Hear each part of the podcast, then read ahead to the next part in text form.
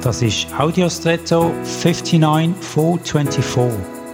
Hallo und schön hast du eingeschaltet.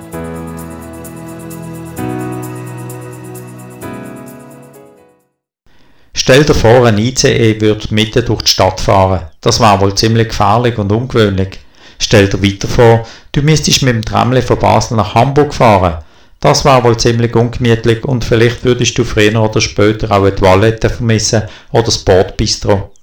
Eigentlich sollten die Szenarien doch möglich sein, weil sowohl ein Zug als auch ein Tramli auf Schienenfahrt über Oberleitungen mit der notwendigen Energie versorgt wird und vordefinierte Haltestellen hat.